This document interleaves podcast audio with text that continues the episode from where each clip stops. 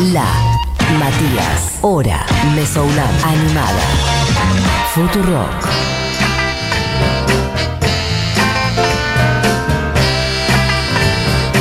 ¡Qué botón! Exactamente, y si es jueves y si suena esta cortina es porque está oficialmente en el aire de Futurock y de la hora animada la señora Barbie Recanati. ¿Qué tal Barbie? ¿Cómo estás? ¿Cómo estás, Mati? ¿Bien vos? ¿Todo bien? ¿Me escuchas bien? Perfectamente. Buenísimo. ¿Cómo está el tigre en el día de hoy? Eh, estoy en el puerto de frutos. ¡Qué bien! Divino.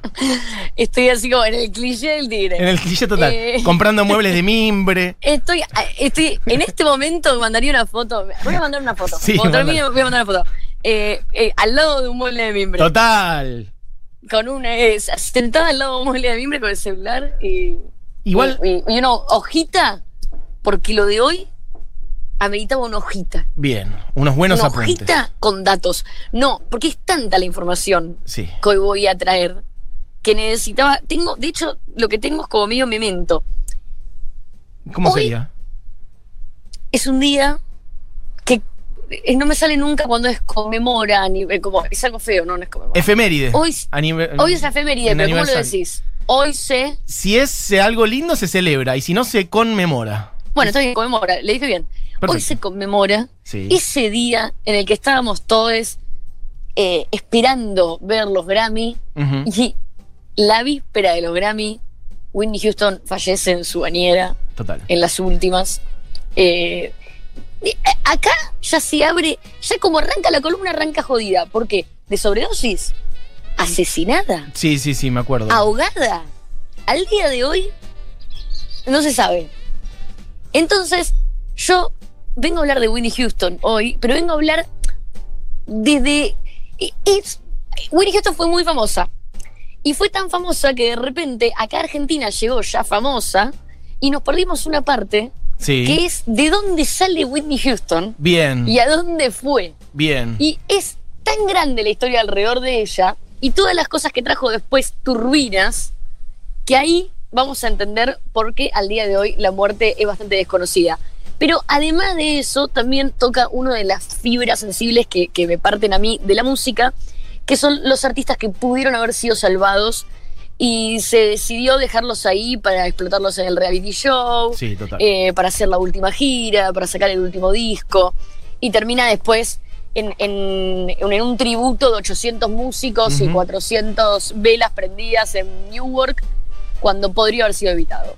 sí, total. Así que vamos a, vamos a empezar, Winnie Houston, la amo, así que esta columna apasiona mucho, y vamos a arrancar en 1850. En 1850. ¿Dónde está el chill? Ahí sonó. 1850 nacía John Drinkard. John Drinkard crecería y tendría ocho hijos, Sí. de los cuales uno sería Emily Sisi. Emily Sisi y algunos de sus hermanos forman The Drinkard Singers, un grupo de gospel que si quieren podemos empezar a escuchar de fondo. Ok. un grupo de gospel que con el tiempo termina siendo Emily Cici Houston. Houston le vamos a poner porque es la madre de Winnie Houston. Bien. Y sus sobrinas, Diane Warwick y Didi Warwick. The Drinkard Singers fue un grupo de gospel que le fue bastante bien en, en la- en el mundo más religioso. Y en los 60 explota la escena eh, del gospel soul, que era como el soul ya más metido con el gospel, y aparece de estas mismas integrantes de Sweet Inspirations. The Sweet Inspirations era un grupo que ya no era de gospel, que Sí. tenían sus propias canciones, pero que su carrera la basaban en hacer coros. ¿Coros a quién, Mati? Sí. A Jimi Hendrix, Bien. a Elvis, Bien. a Morrison, a Aretha Franklin. Aretha Franklin, de hecho, es la madrina de Whitney Houston. Ese dato me lo dijiste ayer, yo no lo tenía. Aretha Franklin es la madrina de Whitney Houston. Ok. Bueno, Franca. The Sweet Inspirations fueron tan grandes en Estados Unidos, tan grandes. Por eso yo digo que esta información no llegó acá, porque acá llegó, ah, Whitney, la Whitney. No, de los guardaespaldas. 90, sí, total. sí, sí, sí. Pero vos ves entrevistas de Winnie Houston eh, a- eh, cuando arranca y le preguntan por su mamá, por su prima, por su tía, por todo. Ajá. Porque acá estamos hablando de Sweet Inspirations, la mamá. La mamá, en esta época, 1960, en esta época, la mamá ya era un nombre conocido en la música. Sissy Houston. Pero tenía una prima que se llamaba Leontine Price, que era más famosa que ella, que era una soprano, cantante de ópera, Ajá. que batió el récord de ser la cantante de ópera más tiempo aclamada. Durante 45 minutos se la aplaudió. Ok. En el Met, el Metropolitan, se la aplaudió sin parar como ovación. O sea, terminó de hacer una actuación y la gente empezó a aplaudir y aplaudió 45 45 minutos ya la gente minutos. con las manos rotas, ella Sí, se quería ir. En el, mundo, en el mundo de la ópera es una eminencia. Es una mina muy reconocida. Ya arrancamos por ahí. Después viene Cissy Houston. Bien. Cissy Houston. Sweet Inspirations con Dionne Warwick y Sí, Lily Warwick. sí. ¿Quiénes son las Sweet Inspirations? Las Sweet Inspirations fueron tan importantes que, ¿te acordás de Somebody told me you had a girlfriend? Sí. El disco Hot Fuzz, debut de los Killers. Sí. Bueno, había un tema en ese disco que espero que suene en este momento, Ahí va. que también fue corte. Sí. So bad I'm not a soldier.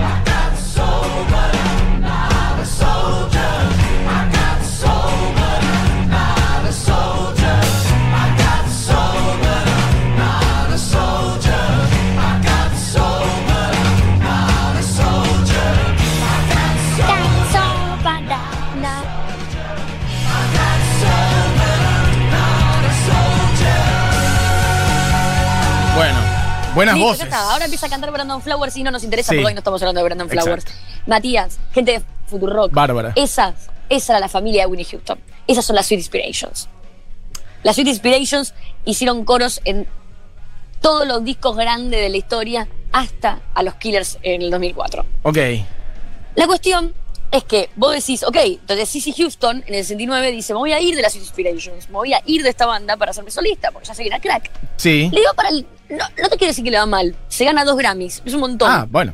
Pero no le va tan bien como su prima, Dionne Warwick, Warwick, sí, que estaba en, es- en esta, eh, en, en este grupo también, que tuvo muchísimas canciones. De hecho, Welcome By, Welcome By, es de ella.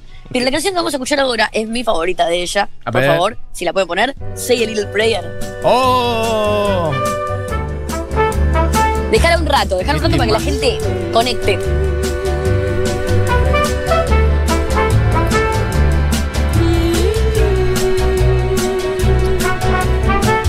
The moment I wake up, before I put on my makeup, I say a little, for you.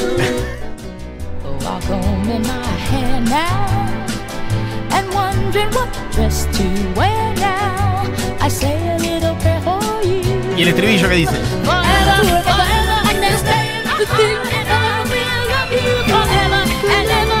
We never will part. Oh, how I'll love you together, together. That's how it must be to live without ¿En qué you. película estaba esta? Esta estaba en una película. Yo, de hecho, yo siempre fui muy fan de esta canción porque tenía. eh, eh, la gente nacida en los ochentas me recordará de películas como eh, los CDs que te vendían con lo mejor de las bandas sonoras. Sí, pero no me acuerdo de de. los 90s. No me acuerdo en qué peli estaba. Eh, o Cuatro bodas y un funeral.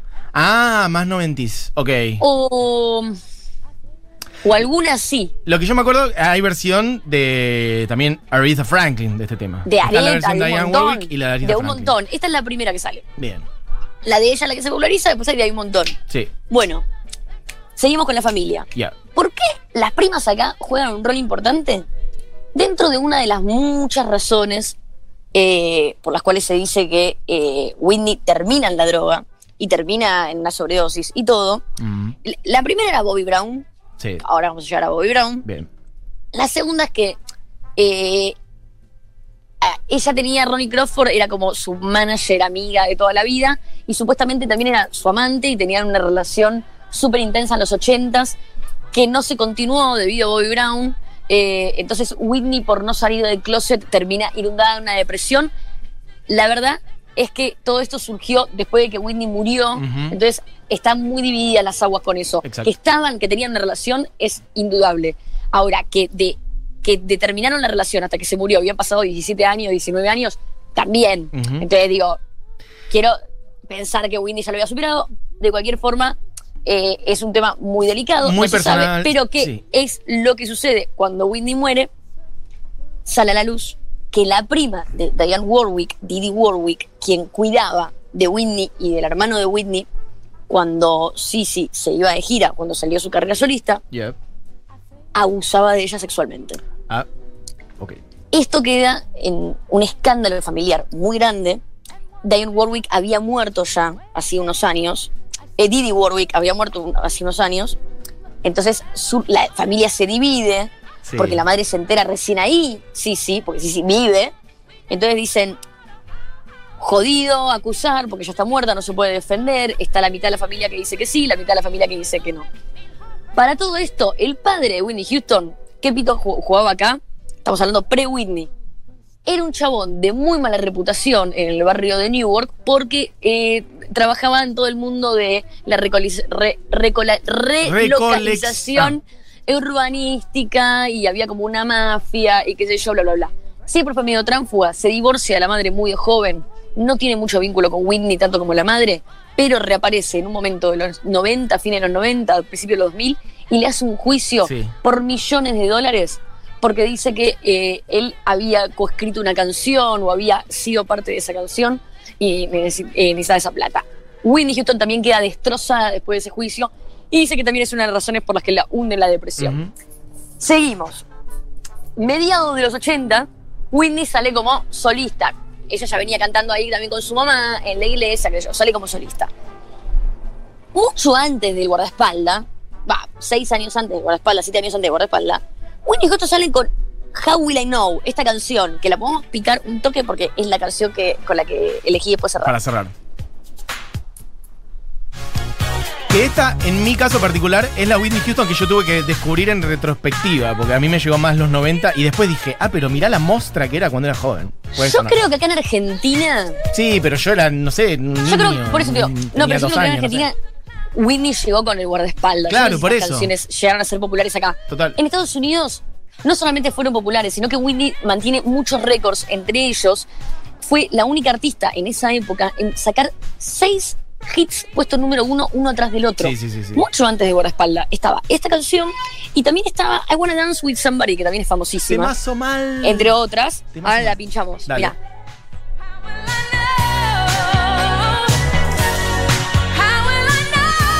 No, poneme I Wanna Dance with Somebody. Esta es, gente- sí, está, todavía es la anterior. Pero pasemos a la otra y pongamos un poquito de I wanna dance with somebody.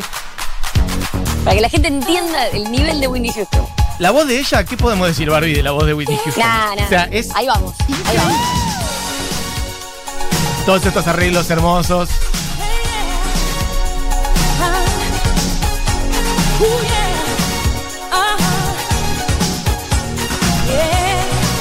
Déjala de fondo, déjala de fondo mientras Sí, sigo sí, todo porque esto. vamos, no vamos a terminar nunca. Bueno, ¿qué pasa? Go- eh, ¿Qué pasaba? La voz de Whitney Houston superaba por lejos a la de su prima, su sobrina, su madre, a la de todo el mundo. Tenía como una. Como que no. Lo que dicen es que no había ninguna nota a la que no llegara. Ujú. Y que no había. eh, ni- y que no había ninguna longitud de la nota que no pudiera. Sí, no. Que es lo que se ve después en. Y en vivo, la perfección, la perfección No había- interpretativa en no había vivo forma. también. Es una cosa había increíble. Es un Pero ¿qué pasaba?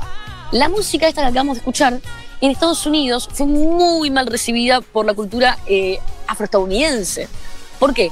Primero porque el que la bancaba ella a muerte y que la agarró y le hizo firmar un contrato discográfico y todo era Clyde Davis, que era un chabón de la industria musical, eh, un abogado, eh, ¿me entendés? Como del mundo más pop, eh, más de músicos blancos, eh, que no tenía mucho que ver con el Motown, ni con el soul, ni con, ni con mucho menos con el gospel. Y ella se metió de lleno a una música que era más parecida a la que hacía Madonna Sí. o Cindy Lauper. Entonces todo el mundo la, tra- la trataba de traidora. No solamente eso, sino que a ella le daban mucha cabida en espacios que eran más de lo, de lo- nada, de músicos del pop eh, blanco. Entonces eh, había ahí como un, un tema intenso. que se revierte por completo y ella se transforma en la Jazz Queen de Estados Unidos cuando en el 91 le invitan al Super Bowl a cantar el himno. Sí. Y ella, cuando va a cantar el himno, hace como inspirada en la versión que ya había hecho Marvin Gaye, cambia, el himno está en 3x4 y lo cambia a 4x4. Sí. Y cuando lo cambia a 4x4, lo que logra es que todas las notas, con, con- eh, las palabras, se pueden estirar. Y cuando las estira, bueno, vamos a escucharlo. Ahí está sonando. Ahí va.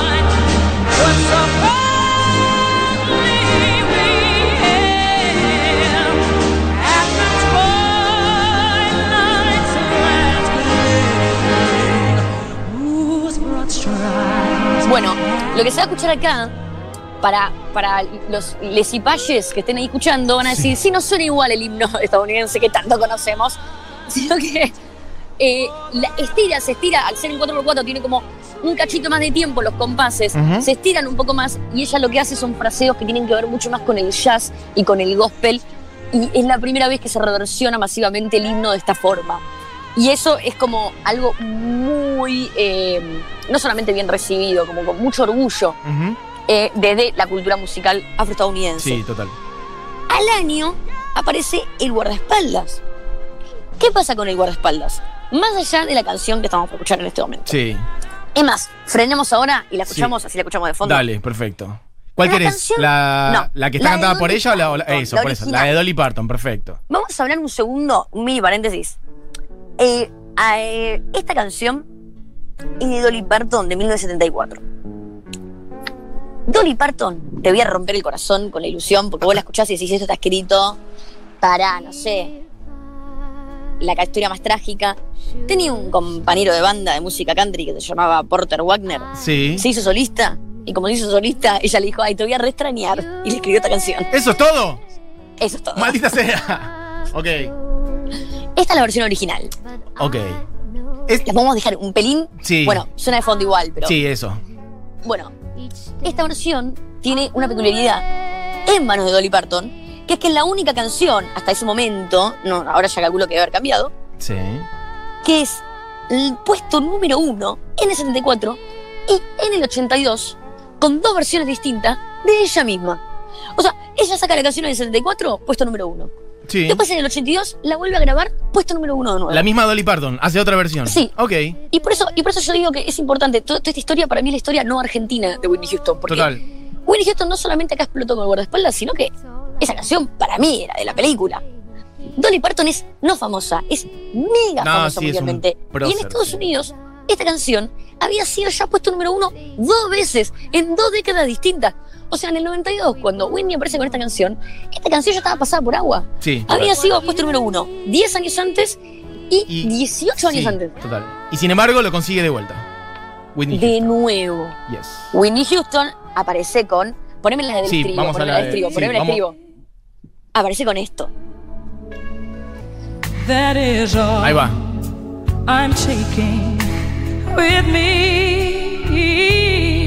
Lloro, lloro So por todo. goodbye. Esta canción es impresionante y a la vez a mí me pasa, tengo un efecto que es como que la siento tan quemada en mi cerebro que es como que ya tengo un callo, como que me cuesta, pero... No, no, de ninguna manera. A mí, yo manera. tengo otra prefe mía que igual no sé si vamos a llegar a picar, viste que ayer te decía... ¡Cállate! ¡Cállate la voz!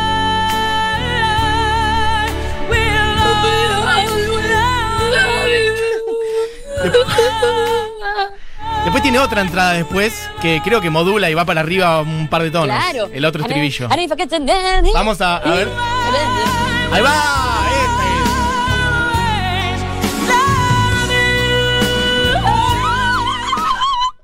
Yo te quiero decir algo. Es 2021 y yo no vi nunca el guardaespaldas. ¿Vos la viste? La vi 138 No la- no la vi nunca. 500 veces la no la vi nunca. Ok.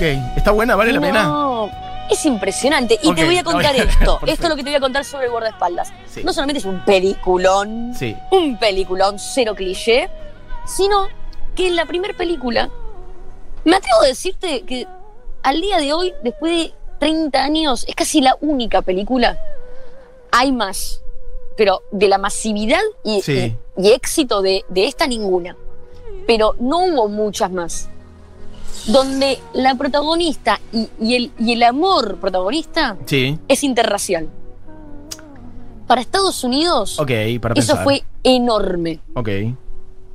Eh, fue enorme. Kevin Costner era un chabón rubiecito blanco y Whitney Houston era una mina afroestadounidense, recontra mil famosa, y Kevin Costner era el guardaespaldas de ella, era el empleado de ella, y se reenamoraba de ella, y lo prohibido de ese amor era que ella era mega famosa y millonaria, y él era un cualunque. Sí.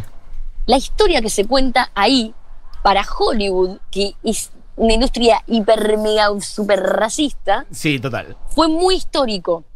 Y, fue- Bueno. y de nuevo, Whitney se transformó en una héroe eh, que justo el año anterior había sido lo del Super Bowl y después fue esto. Es la una, me quiero morir. Lo único que te voy a decir es esto. Whitney Houston, 92, ¿sale esto? Sí, chicas, ¿qué pasó? Un chabón pasó. Bobby Brown, drogadicto. Se hicieron mierda, tuvieron una relación tóxica hasta el 2017 que se divorciaron. En el medio tuvieron a Bobby y Cristina. En el 2012, Whitney se muere. En el 2015, Bobby y Cristina se muere de la misma forma, boca abajo en la bañadera, queda seis meses en coma, después muere. Estaba con Max Lomas y con Nick, eh, Nick, Nick, Nick, Nick, Nick Gordon, que era el novio. Nick Gordon era como también un chico medio hijo adoptivo de ellos y estaba con ella desde que tenía 12 años. Eh, a los dos años muere Max Lomas, a los tres años, a lo- no, este año, el año pasado murió Nick Gordon, todo de sobredosis. No solamente muere Nick Gordon, sino que a los seis meses de morir Nick Gordon, hace muy poquito tiempo, muere el otro hijo de Bobby Brown, Bobby Brown Jr., también de sobredosis. Bueno. Es una escalera de Dios. personas en la familia de Winnie Houston que se empiezan a morir de sobredosis eterna. Hay una pelea enorme de la familia por su herencia. Todavía no se sabe realmente cómo murió. ¿Por qué? Porque el agua donde estaba Winnie Houston en la bañadera estaba hirviendo, estaba caliente mal y ella llevaba mucho tiempo de fallecida. Sí. Y la canilla, eh, el agua no podía estar así de caliente porque se tenía que haber enfriado. Sí, total, total. Entonces hay una investigación abierta que se abrió hace muy poco tiempo y que durante muchos años se mantuvo cerrada. Se dice que Nick Brown, que murió hace unos meses, también iba por la fortuna de Whitney Houston. Cuestión terrible toda la vida de Whitney, pero sobre todo que muy poquito antes de morir, eh, ella estaba muy en la ruina, ya había dicho en Oprah que estaba arruinada por las drogas, que estaba tratando de recuperar, que no quería volver, la hicieron grabar un disco, la hicieron filmar una película, la volvieron a sacar de gira y volvió a recaer. Y así murió. A Whitney los Houston 48 años aparte. Increíble Sí. lo joven. que Lo que yo quería traer un poquito de Whitney es la historia que, que yo no conocía de ella. Bien. Porque para mí Whitney era sí, el guardaespaldas, la mejor cantante del mundo, pero nunca imaginé que venía de una dinastía, que venía de un árbol genealógico de artistas tan zarpadas de Estados Sí, Unidos, total. del soul y de la música. Sí, a la vez como una herencia, es, es como la doble herencia, ¿no? Por un lado la música y por otro lado bastante una mierda, ¿no? El, el entorno familiar. Pesadísimo. digamos, por eso, dicen o sea, dicen, que, dicen que la presión también de la madre era muy impresionante y que había también una frustración ahí trasladada eh, de, que ella la pegue. Era una familia muy particular porque era una familia que ya sus abuelos habían heredado un montón de tierras, algo que era rarísimo en Estados Unidos. eh, y que eh, era como que ellos ya venían de plata y venían de familia de políticos y después venían de familias de artistas. Era como muy particular la historia de Winnie Houston. Barbie, Era como la hija prodigio. tenemos Bueno, que cerrar porque arranca un programa que se Perdón. llama Segura Ivana. Perdón, perdón, Gran historia de Whitney Houston, una terrible cantante. De hecho, yo había traído un tema, lo pongo otro día, porque no llega hoy, así que otro día pongo el tema que yo había traído de Whitney. Cerramos mí, con el que vos habías la traído. próxima me llaman 10 minutos antes, 20 minutos Bueno, antes. vieja, la próxima No, vení no, acá. La próxima, ¿sabes qué? No, bueno, Medrano y eh, Humahuaca. Y venís Mandame acá y listo. Mandame un helicóptero. Dale, perfecto. Un helicóptero ploteado que diga eh, Barbie for the people. Es, es lo que la gente quiere. Es lo que la gente quiere. Bueno, para con cuál cerramos. Habíamos dicho eh, How Will I Con ¿no? y Habana, cerrado, boludo, la 2005. Perfecto. Gracias, Barbie. Beso grande. Chao. Adiós. Esto fue Barbie Recanati, esto fue La Hora Animada. Mi nombre es Matías Mesoulam, se quedan con Segurola y Habana, Julita Mengolini, Fito Mendoza Paz, Noli Custodio, operado por Diego Vallejos, producido por Juli Matarazzo y Buji, Eugenia Mariluz. Nos reencontramos en el día de mañana. ¿Y qué hacemos, Juli? Decime vos. ¿Vamos al tema? Ok, perfecto. Whitney Houston cerrando, amigues. How will I know? Que tengan una gran tarde. Adiós.